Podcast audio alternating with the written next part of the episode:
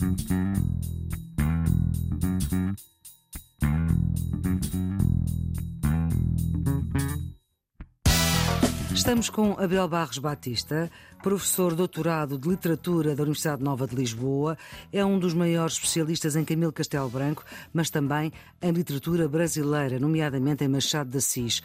Tem vasta e importante obra publicada, foi Grande Prémio Ensaio APE, Associação Portuguesa de Escritores, foi diretor adjunto da Colóquio Letras, é colaborador regular na imprensa, Expresso, Público e Folha de São Paulo.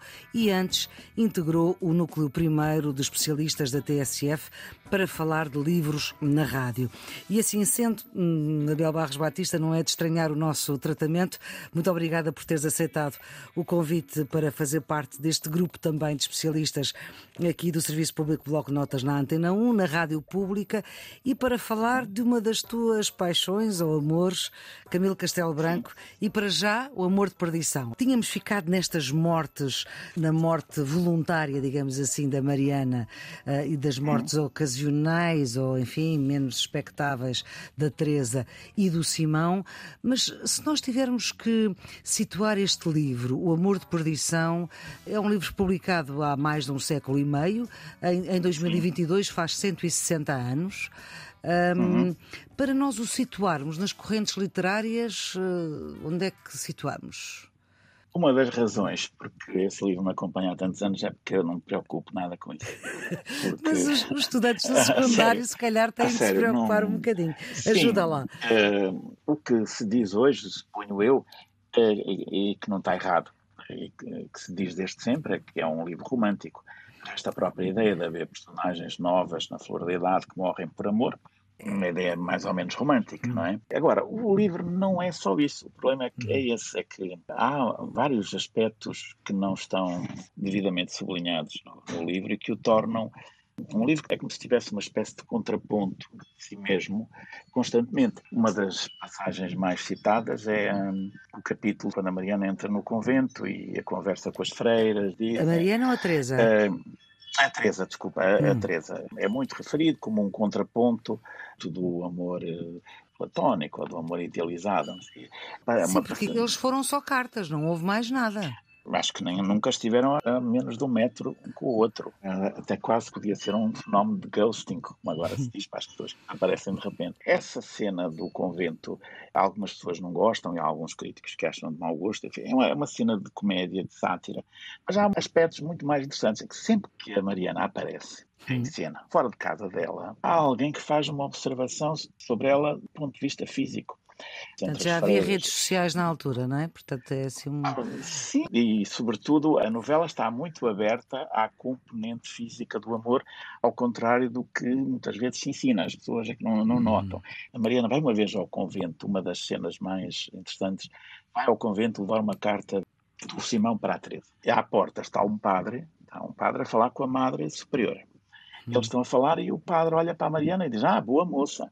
E a Madre Superior, deixa lá a moça, explique, não sei o quê. E ele continua, e a, a Madre Superior tem que lhe chamar a atenção várias vezes porque ele não para de falar da moça. Ah, e há vários momentos em que eles olha, mas aquela, quando vai à cadeia, leva refeições ao Simão e tal, há umas pessoas, ah, esta moça que era boa, é bem mais bonita que a Fidalga. As comparações entre a Teresa hum. e, a, e, a, Mariana são quase constantes. O próprio Simão Sim. tem essas realidades que antes do, desse momento trágico em que ele mata o Baltasar Coutinho, mas a presença da Mariana do ponto de vista físico é óbvia, porque ela, desde o momento em que aparece, nunca mais, nunca mais desaparece ao pé do Simão, mas é uma presença que é notada por diversas testemunhas que não têm nada nem de platónico, nem de ideal, nem de religioso, pelo contrário, tem muito de brejeiro, de cômico, de satírico, de, de lúbrico, de, de, enfim, toda a dimensão que nós achamos que não está associada ao amor entre a Teresa e o Simão, mas que na verdade não está associada por causa dessa ideia de dignidade que o Simão considerou que era indispensável para a sua constituição em herói. No fundo, é como se houvesse dentro da novela o herói da novela, exigisse ao autor ser um verdadeiro herói da novela. Uhum. e não propriamente apenas um indivíduo que, enfim, olha, ela foi para o convento, paciência, há, há, mais, há mais mulheres há neste mundo e tal, como as pessoas dizem, e organizar-se de outra maneira. E depois há uma passagem no livro que é muito curiosa, tenho, nos últimos anos tenho falado dela, esta eu gostaria talvez que as pessoas que se dedicam a estudos de género não dessem muita importância. É quase no final do livro, o Simão tem um irmão, o irmão é um. Tem vários, Manuel. É, sim, mas tem um irmão mais sim, velho. Sim. Tem irmãs. Tem sim. irmãs, mas tem um irmão mais velho. O irmão mais velho estava a estudar em Coimbra e foi com uma açoriana. E a açoriana era casada com um estudante de medicina. Então foge com a açoriana, mas depois a açoriana foge para a Espanha, mas as coisas depois é, aquilo é uma história de amor mais ao nosso modo, dois, não é? Um bocadinho mais bem sucedida, apesar de tudo. Eh, sim, sim, mas também menos, menos duradoura, menos hum. sustentável, digamos assim. Sim. Então o Manuel, o irmão Manuel volta, a Açoriana vai e tal, e há um capítulo maravilhoso que começa assim, ah, venha, está aqui a propósito um episódio não muito concertado com o desenvolvimento da história. Não muito concertado é o episódio do regresso do Manuel e diz ah, esqueci-me de explicar o que aconteceu com o irmão Manuel, com a Açoriana, a Açoriana voltou para o marido depois tem uma interrupção de, que morreu de amor, diz a leitura, não, minha senhora, e depois ele faz, não, minha senhora, a morte por amor é uma coisa, uma invenção dos namorados, é como a morte por vergonha que foi inventada por Frei Luís de Souza, por Almeida Garredo no Frei Luís de Souza. Não, o marido dela já tinha umas luzes de fisiologia, sabe que não se morre por amor e tal, e tem outra filosofia. Então hoje, então hoje reticências, depois tem uma nota. O capítulo já é fora da história que ele está a contar. E depois ainda tem uma nota em que diz: então hoje, hoje, dia 21 de setembro de 1861, então conta que estava no escritório do Marcelino Matos, que foi o advogado deles. Na altura ele estava preso, mas ia ao escritório. Aliás, hum. pouca gente sabe que estavam presos, mas saíam da cadeia. Ele ia comprar pantufas, ia comprar tabaco. Ela fumava cachimbo, a Ana Plácido fumava cachimbo na janela. Sabe? E ele estava a conversar, passou a manhã, passava as manhãs às vezes, no, no, mas, e aparece um homem a consultar o Marcelino de Matos a dizer que a mulher é um estalajadeiro, que a mulher tinha fugido com o hóspede e lhe tinha levado 50 mil reis, não me lembro bem da quantia. E queria saber se podia litigar para obter o dinheiro. E o Marcelino dizia: ah, então, o senhor pode litigar por adultério, quer litigar por adultério. Não, eu quero é o meu dinheiro. E o dinheiro consigo? Não, não sei se consegue o dinheiro, se não, porque pode já estar gasto, mas pelo menos a mulher posso trazê-la de volta. Mas o meu dinheiro não arranjo? Não, assim, até que essa altura o homem, enfim, o, o diálogo está escrito primorosamente nessa nota de página no amor de Paris. O homem diz: Ó, oh, oh, doutor, isso o, a mulher que eleva o diabo, que já tenho os 50 anos, eu quero o, o meu dinheiro. E o, e o advogado diz: 50 anos, oh, homem, vá-se embora, deixa o dinheiro, você está indenizado. O, o, grande desgraçado é ele. Isso está lá tudo escrito e, e é muito curioso, porque existe um, um, um manuscrito do Amor de Perdição e, e, nós hoje não temos assim uma ideia muito clara do que custava pôr uma nota de rodapé Num livro. Numa, naquelas folhas, uhum. numa lauda, que nem sequer havia papel A4. E ele primeiro tinha que fazer um traço em várias folhas e depois preencher por baixo. E são várias folhas em que esta história está a ser contada. Ora, é o momento mais alto, do, do mais alto dramatismo da história.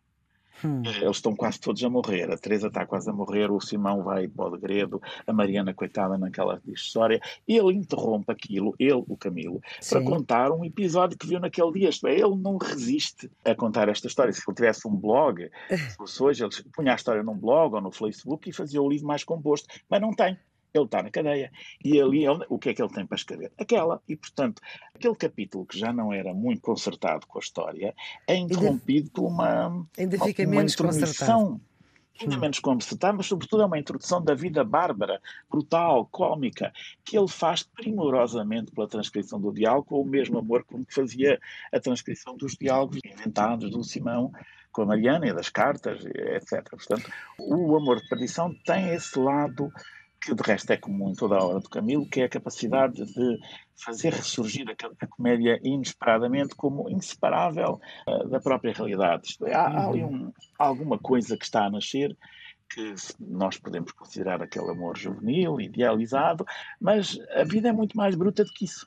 Exatamente. E nesse aspecto, o Camilo é muito mais cru e muito mais realista, digamos assim, de, do que os outros autores. É um Portanto, livro... do ponto de vista de corrente, eu acho que uma, uma ideia que podíamos manter é que ele tinha uma noção clara de que tinha um público e, portanto, em certo sentido, produz muitos livros, escreveu muito, muitos livros que eram livros para agradar ao, ao público, o público que era fundamentalmente feminino. Ao mesmo tempo, passa o tempo a divertir-se à custa das senhoras que acreditam em histórias de romance nos próprios livros e a dizer que são umas tolas, que acreditam em tudo, e não sei o que mais. E a dizer também que os livros não educam ninguém e por aí fora. Mas, em certo sentido, é como se houvesse, não é um conflito, mas há uma compensação entre a ideia de que não pode alienar o seu público e a ideia que não pode alienar a sua liberdade de escritor. E, portanto, as histórias românticas são sempre compensadas por histórias cómicas, às vezes de uma crueza, de uma crueza enorme. E, nesse sentido, ele também é genuinamente romântico, porque os realistas que vieram depois eram muito mais compostos, muito mais severos, muito mais uhum. austeros, precisamente porque tinham uma missão histórica. Ele, como não tem nenhuma missão histórica, como não quer educar ninguém, ele pode escrever os livros como achar melhor. E se a, certa altura quer escrever sobre um charuto, ele escreve sobre um charuto. E é isso, isso, passou nas várias adaptações que este livro teve no cinema, na televisão, ah. e teve várias, em várias épocas. Sim, uh, na do Manuel de Oliveira passou, porque o Manuel de Oliveira pôs lá o texto todo. Exatamente. Portanto, uh, passou. Mas em todas as outras não, não é? De resto, não passa. Mário Barroso, sequer, mais recentemente, não é? Uh, esse, esse, infelizmente não vi. Mas em geral uh, as adaptações e mesmo os manuais, os resumos, as descrições ficam pela história, um, a história nuclear. Simão Sim. e a Teresa, uh, apaixonados, a família não quer. Isto é, pela ideia de que é uma versão portuguesa, diminuída, provinciana, do Romeu e Julieta, Sim. e que eles não podem ser felizes porque os pais se odeiam e não sei o que mais. Quando depois vemos que não é nada disso, não, eles não podem ser felizes porque o Simão quer ser um herói de tragédia. E já tinha lido tragédias em Coimbra, já tinha tido essa experiência, e quem é que não gostaria de ser um herói de tragédia? Por acaso é um problema que se podia pensar se realmente as pessoas que praticam ações que os tornam heróis de tragédia não fazem isso porque existir uma, uma atração enorme pela glória de ser uh, um herói trágico. Por exemplo, o Édipo. Eh, não, não há nenhuma documentação, mas eu estou convencido que o Édipo foi a um ortopedista entortar os pés de propósito para poder ser chamado. Estou a brincar. Sim. Não, mas uh, nós, nós hoje estamos para poder ser chamado de... de Édipo, que é o que significa que tem os pés tortos. Ah. Não sei se é tortos, se é botos. Porque, como foi amarrado, como a Jocasta, quando pôs na floresta, o amarrou, a história, a história diz que ele nunca ficou com os pés bem. E é uma das ironias dele decifrar o enigma da esfinge que é o homem que anda com quatro pés e depois só dois e depois com bengala, que é um enigma que tem a ver precisamente com a ideia de mobilidade, com a ideia de andar e que é uma das coisas mais básicas da noção do humano. Abel Barros Batista, muito obrigada por esta leitura ou releitura das obras de Camilo Castelo Branco que constam do currículo do secundário, neste programa que é uma ajuda para quem tem exame no final do ano letivo, quem é aluno do secundário, mas também para quem se interessa por saber um pouco mais. A produção é de Ana Fernandes, os cuidados de emissão de Diogo Axel. Tenham um bom dia.